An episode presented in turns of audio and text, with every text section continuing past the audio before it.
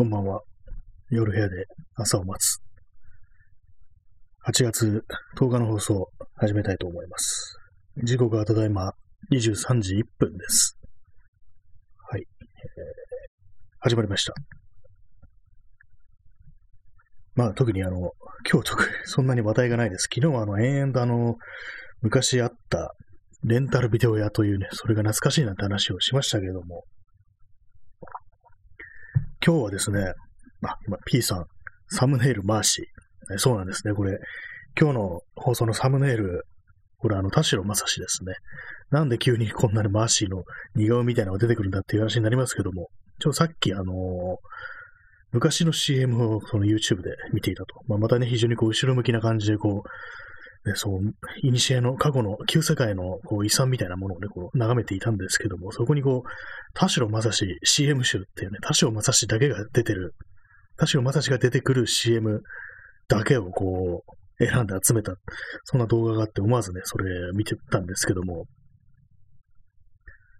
DJ チャンポさん、ずんだ餅。ありがとうございます。ずんだ餅あるんですね。これ新しいやつかな。期間限定みたいな。ずんだ餅といえば、確か宮城県の、ね、ものですよね。豆を、なんかこう、ね、潰して、なんかまぶすみたいな、そんな感じの餅だったような気がしますね。食べたことはあると思います、確か。なんか割と美味しかったような思い出がございますね。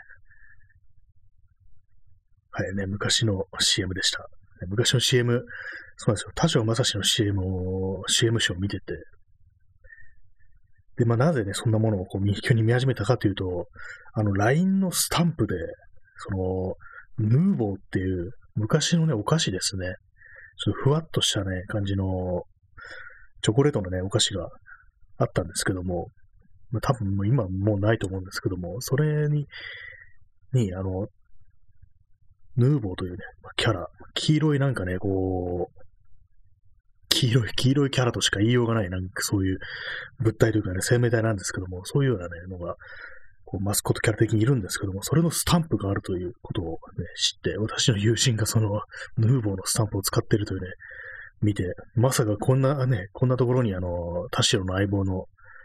ヌーボーが生きてたんだっていう感じで驚いたんですけども、その流れでこう、ヌーボー CM っていうふうにこう YouTube で検索して、そしたらあの田代正史 CM 集がヒットしたと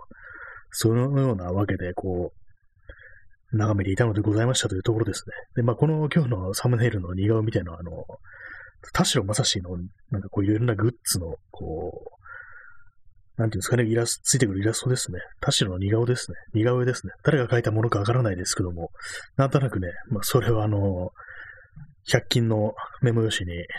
書いてみたら、ちょっとね、頬がね、ふっくらしてしまい、クワマンっぽくなったっていう、ね、まあそんな話でございましたけども、ね、クワマもなんかちょっと闘病中みたいな感じで、どうなってるのかなと思うんですけども、ね、また無事回復してほしいところではありますね。で、まあ、あの、マーシーのさっきのその、田代正史の CM 集を見てたら、ね、その終わった後、次にサジェストされるのが、あの、確か覚醒剤で捕まった後の、あ、捕まってあとしばらくですね。ねそれでなんかこういろいろ講演会みたいな感じで話してる、そういう動画がヒットしましたね。なんかこう、内容割となんか結構面白かったっていうか、へえって感じのね、その講演内容だったんですけども、なかなかこう、残酷っていうかね、もろにこう前後っていうかね、こう、一番良かった時期と、ね、そして、まあ、非常に苦しい時期っていうのが、ね、その続けて出てくるっていう、この、なんていうんですかね、このインターネットの無慈悲さみたいな、なんかそんなものを感じてしまいましたけれども、え P さん、マーシーズ、かっこ、田代正史のタレントショップのブランド。あ、これは聞いたことありますね。なんかマーシーズっていう、多分原宿あたりにあったんでしょうね。なんかあそこは昔はなんかこう、芸能人のお店っていう、まあ、それをなんかタレントショップっていう言うらしいんですけども、芸能人がね、こう自分の名前を冠してこう、自分のグッズを売ってるというような、そういう店があるという、なんかちょっと今だったら信じられないような感じですけどもね、田代正史のタレントショップっていうのがね、そう口してるだけでこう、ね、もうどうかしてしまいそうなね、言葉ですけども、まあ、実際そういうものがあったらしいんですね、マーシーズっていうのは。なんかこういろいろ検索してみると、あの、まあ、田代正史もあの、カレーをやっていたっていう、まあ、田代正史が作ってるかどうかわからないですけども、それもなんかね、あの、まあ、それこそマーシーみたいな名前がついてたような気がするんですけども、ね、今ではね、あの、クワマンがあの、カレーやってるっていうね、それでまあまあうまいというね、まあ、まつ失礼か。結構ね、美味しいんですよね。私、何度か行きましたけども、まあ、クワマンに会えるわけではないんですけども、ね、まあ、そんな感じでね、そう、実は、多少まだしもカレーを作っていたというようなね、そんな話なんですよね。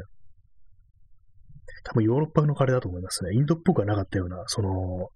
たまたまね、その、YouTube でね、昔のなんかテレビ番組みたいなヒットして、そこにその、田代正史のカレー屋出てきたんですけども、その見る限りね、ヨーロッパっぽかったですね。えー、P さん、軽井沢などにも支店があったらしいです。マーシーズ。あ、そうなんですね。なんか軽井沢に、ね、そう、タレントのね、こう、店があるっていう、カレー屋があるって、なんかすごく、こう、昔の日本という感じがしますね。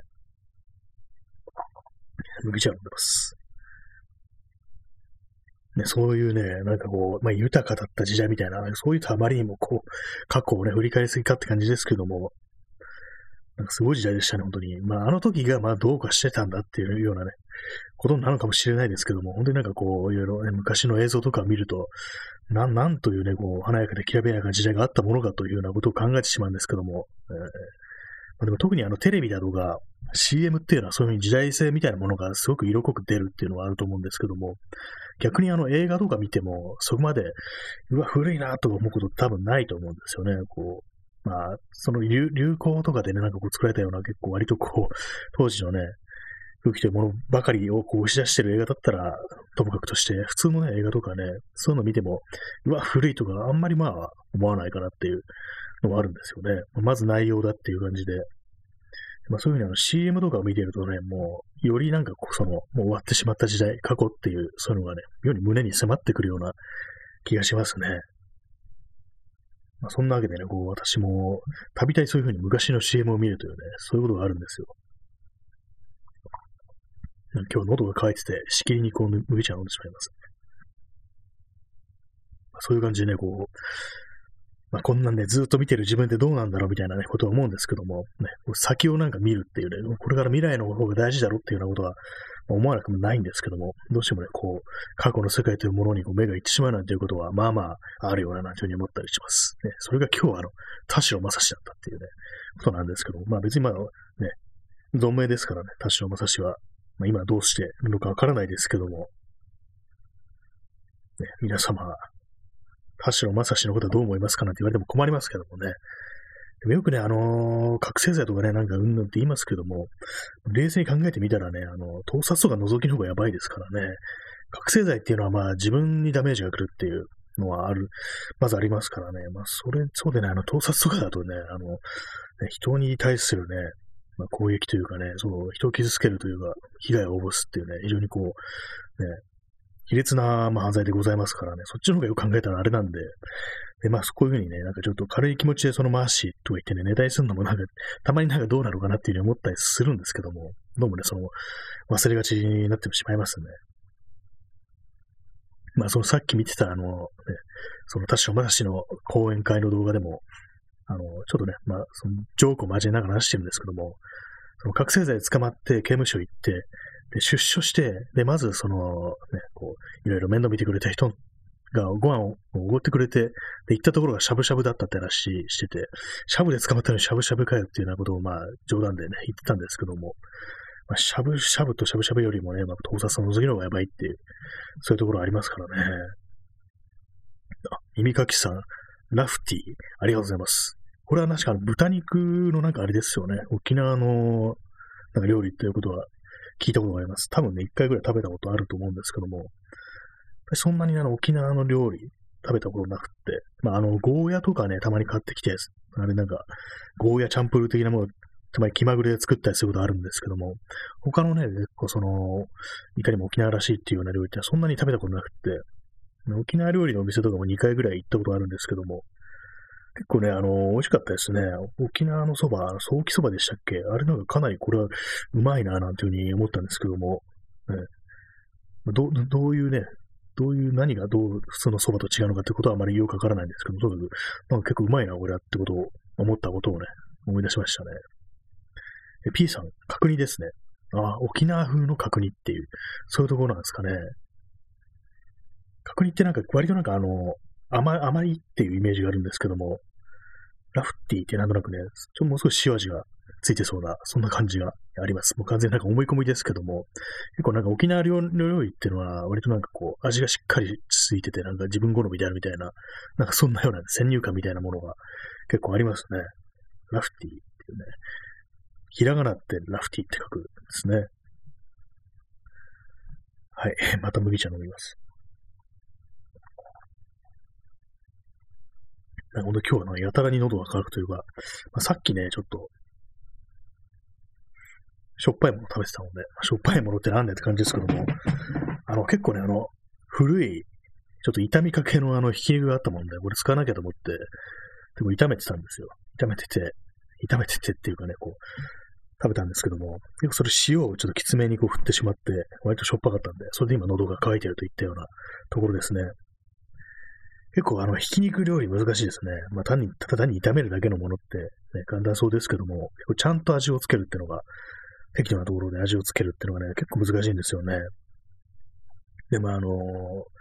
何を入れ、その調味料的に何を入れたかというと、塩と、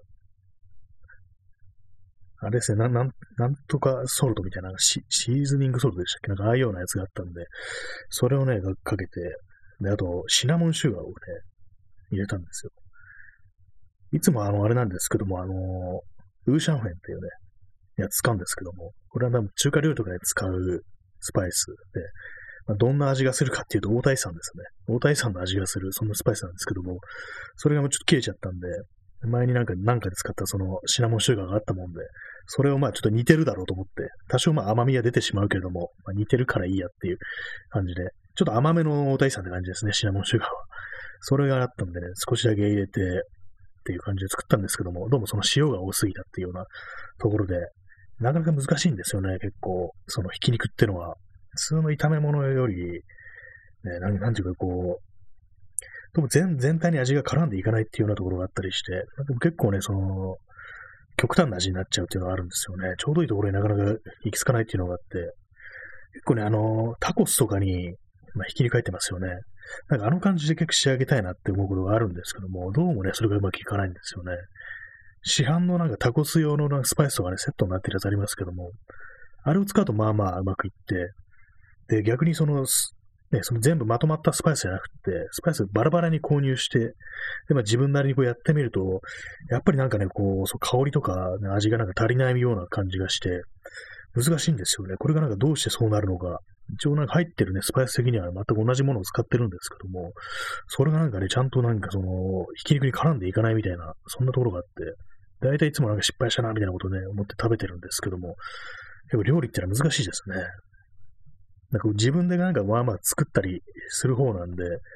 なんかできてんのかなと思うけど、その味という面においてはね、全然その本物の味になってないと。そんなことを思ってしまいますね。だから別にもう、口が裂けても料理ができるなんてことは言っちゃいけないのではないかっていうことはね、たまに思ったりしますね。まあ、他ならね、自分自身、作ってる自分自身がこう、なんか、納得いかないって感じになってるんで、まあこれいつも思うんですけども、カレーもね、たまに作るんですけども、本当、ほとんどあれなんですよね。こう、満足できないっていうね。なんか全然ね、自分の持ってる味と違うっていう風になってしまうんで、難しいですね。こう。まあ、結構自分の場合は結構ね、めんどくさがりなんで、工程を省略するっていうことがあったりして、まあ、例えばその、玉ねぎを飴色に炒めるなんて言いますけども、それもなんかね、途中でこう嫌になって、あれなんですよね。我慢できねえっていう感じでね、こう、その、炒めるのやめてしまうなんてことがね、まあまああるんですよね。そんな感じで、やっぱこう自分の傾向として爪が甘いというのがね、こう何にでも言えるっていう。まあ、とりあえず形にすることはできるけど、もう出来がなんかね、ちょっと歪であるなんてことはね、その料理に限らず、まあ、DIY とかね、まあそういう何かを作るということにおいてもね、割とそういうことが結構あったりするんですよね。まあそんなこと思いながらね、こう、一応まあなんかちゃんと食べるっていう感じをして、ただなんかこう、非常に喉が渇いてきたというところで、そしてね、こう、結構ね、食べたので、眠くなってきたなんていう、ちょっと今日はあの、始める前にかなりの睡魔に襲われて困ったなと思ってたんですけども、まあ、喋り始めたらちゃんと目が覚めてきましたね。僕喋るっていうのは本当にまあ、すごく効果が大きいというか、昨日とかはもうあれなんですよ。こう、始める前とかは頭痛くってなんかかなり調子悪かったんですけども、喋り始めたらね、急に元気になってきたって感じなんで、やっぱこう、喋るっていうのは非常にこう健康にいいな、なんていうようなことは思いましたね。え麦茶を飲んでいます。麦茶もあれなんですよね。麦茶なんてあのパック入れるだけだから、そんなん、何の違いがあるんだって感じですけども、なんか麦茶も妙に自分が作るとこう薄くなるような気がして、何なんですかね。こう自分の作ったものは絶対満足できないっていう、そういう呪いをかけられてるのかなっていう、ね、味覚がなんかそういう風になっちゃってるっていうね。人の作ったものはちゃんと感じるけど、自分の作ったね、料理の味覚、になると急に味覚以上になるみたいな、そんな呪いでもあるのかなと思うんですけども、なんかね、どうも薄いような気がするっていうね、そういうところあるんですよね。コーヒーとか入れるときもそうなんですよね。自分がね、こう入れるとなんか全然こう香りがないぞみたいな感じのことを結構ね、思ったりして、で、まあそうなるとね、もうインスタントでいいやっていう、そういう感じになっちゃいますね。インスタントコーヒーといえば、今日はあのー、カフェインを立ってます。まああんまり意識してやってるわけじゃないんですけども、今日はあの、一切インスタントコーヒー飲まないで、こう、やってるんですけども、やっぱりなんかこう、連日コーヒー飲んでから急にこう立つと、ちょっとね、眠気ってものはなんか強いような気がしますね。あんまりこう、日中とかでも、こうシャキッとしてないというか、まあ、シャキッとしてないのはいつものことなんですけども、まあ、今ちょっとしゃっくりが出そうになりましたけども、まあね、シャキッとしてないですね、やっぱこう。でもなんかたまになんか思いついたようにこのカフェイン代消化する、するけど、なんかあまり意味がない気がしますね。どうせまたそのコーヒー飲むようになるんだし、なんか一旦抜いたところでね、そんな意味がないよっていう。だったら毎日適度にこう、飲んでいったらどうなんだいっていう気はまあしないでもないですね。まあそんな感じで今日はね、あのタイトル昔の CM を見るっていう、まあ、そういうタイトルなんですけども、まあまあ、まあ、本当になんかいろんなありますね。本当 YouTube っていうのは結構ね、その懐かしい CM、いろんなね、こう年代別とかね、それこそさっきみたいに出てる人田代正史の CM 集みたいな感じで、で数限りない感じでその昔の CM というものがこう、資料として残ってるっていうのがあるんですけども、も結構不思議なものですね。その昔、リアルタイムだったら、まあ、テレビとか見てて、CM なんてもう、鬱陶しいから飛ばしたくて仕方なかったのが、こうね、何十年、20年、30年とかね、経ってみると、懐かしく思えてね、それだけを見るなんていう、そんな、ね、動画を眺めてるっていう、まあ、不思議なね、ちょっとね、ことになってるっていうことは思うんですけども、ぱりああいうものが、そう広告とか CM とか、そういうものがやっぱりこう時代というものをすごくね、こう、映し取るものであるという、そういうことなのかもしれないですね。なんかどうもその、CM っていうとね、ちょっと一段芸術作品ではないですから、ちょっと一段下に見るみたいな、なんかそんな、ね、そんな感じの性質のものであるかと思うんですけども、逆にそういう、まあ、ある意味契約であるから、ね、そういうようなことを映し取れるっていうのはあるのかななんていうふうに思ったりしますね。結構特にあの、地方の CM とかね、まあローカルの CM ですね。で、それそれこそあの地元のなんかこう、結婚式場だとか、まあ飲食店だとか、そういうようなね、こう、まあ、こじんまりとした CM みたいなのも結構あったりして、でそういうものは割となんかこう、よくわかんない、意味不明な感じの CM だったり、それこそその、ね、その、お金を出した人の意向みたいなものが、まあ、そのまま反映されてって感じで、なんかものすごく素人臭い、よくわからない CM っていうのも割にあったりして、あれ面白いですね。で、そしてあれですね、あの、特に私が好きなのは、まあ、その手のローカル CM の中で、あの、お店の場所とかそういうものがこう、テロップみたいな感じで出てくるんですけども、それがあの手書きだったりするとすごくいいですね。あれは。手書きのレタリングっていうんですかね。ああいう感じでこう、なんとか駅前何分とかね、なんかそんなこと書いてあったりして、お店の名前とかもね、こう、行々しい書体でこう、ね、なんかすごく大げさな感じのが出てると、これはいいな、みたいな、なんていうふうに思うんですけども、まあ、そういうものがね、まあそういうものなくなってるんだろうなと思って調べると、意外にあるっていうね、そういうことがありますよね。割とまだバリバリやってるんだ、これ、みたいな。結構ね、その昔の店とか、まあ、前も話しましたけども、本当に私とか、あの、幼い頃通ってたあの、ね、本屋だとか、おもちゃ屋だとか、もうあれも絶対ないだろう、あんな店と思って、たまにフラッとね、その前通ったりした時に確認すると、現役であるなんていうね、そんなことが結構あるんですよ。不思議ですね、あれは。まだまだガンガンにもうやってるし、ね、自分が子供の頃と全然変わってないっていうね、そんなことがあったりして、でも店主とか、もう、本当に店のね、おばあさんとかもそのままいるみたいなことって割にありますからね。意外に変わらんなっていうのがあったりして、で、まあ逆になんかこう、そうでない、ね、チェーン店だとかそういうものがなくなってるっていう感じはありますね。コンビニだとか。で、まあ、あとは昨日話しましたけども、あの、ビデオ屋とかですね。まあ、それはあの時代のあれに流されてこう消えていったって感じですけども、逆になんかね、こう、おもちゃ屋とかね、こう本屋だと思うから、そういうものはなんか割と残ってるっていう、そういうのがね、ありますよね。えー、P さん。えー、なんとかインターチェンジから何分という高速道路が絡んでくるのが地方 CM。ありますね。なんとか IC っていうね、感じになってますよね、表現が。あれありますね。ああいうのも結構ね、あの、Google マップとかでどこだろうって感じでたまに調べることがありますね。なんとか IC から何分。ね。なんとかすぐそばみたいな感じでね、ちょっとびっくりマークつけて、こう、宣伝してるっていうのはあるんですけども、あれもなんか一つの味わいみたいなところがありますね。まあ、高速道路ってのは、まあ、そうはなくならないもんですから、結構ね、その目印としてはかなり有効ですよね。まあ、あと車社会っていうのもあると思うんですけども、でもそう考えると、ね、こう普通の街ってものが滅んで、道路だけがあるっていう、でそういう風な光景っていうのがね、こう、ある意味ね、こう文明崩壊後としてはね、結構あるのかなと思うんですけども、でもね、その手のね、こう、人類のね、文明がなんかなくなってこう滅亡した後みたいなそういう世界をテーマにしたね、映画とか見ると、やっぱりこう人間というものはこう道を通ってね、こう移動するっていうね、最後に残るのは道なんだっていう、そんな感じがしますね。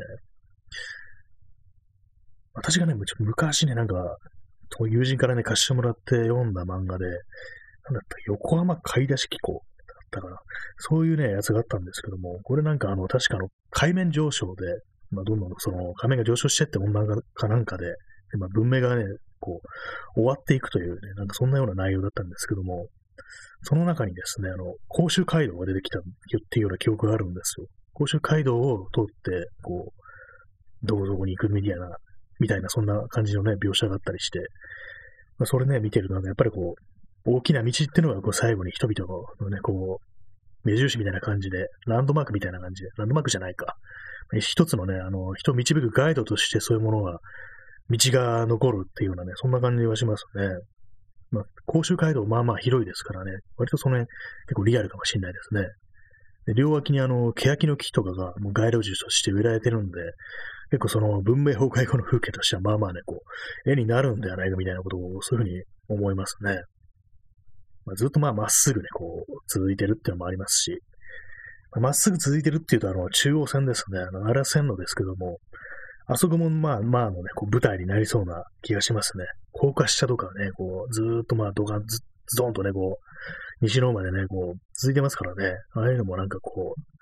う、日本をこう舞台にしたね、そういうポストアポカリプスもののね、こう話としてはね、あの風景っていうのはまあまあ、使えるんじゃないかっていうね、そんなこと思いましたね。あんまそう、日本を舞台にしたその手のやつってあんま見たことない気がしますけどもね。はい、えー、麦茶を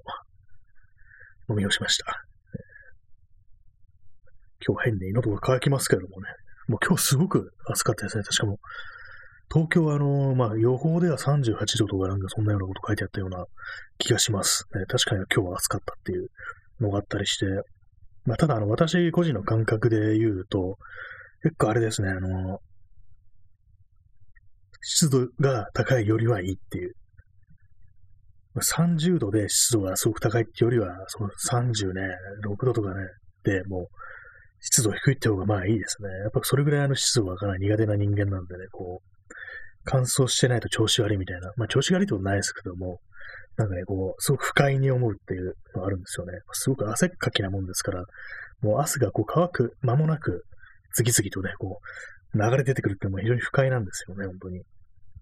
一定のこう、あの湿度があると、その流れた、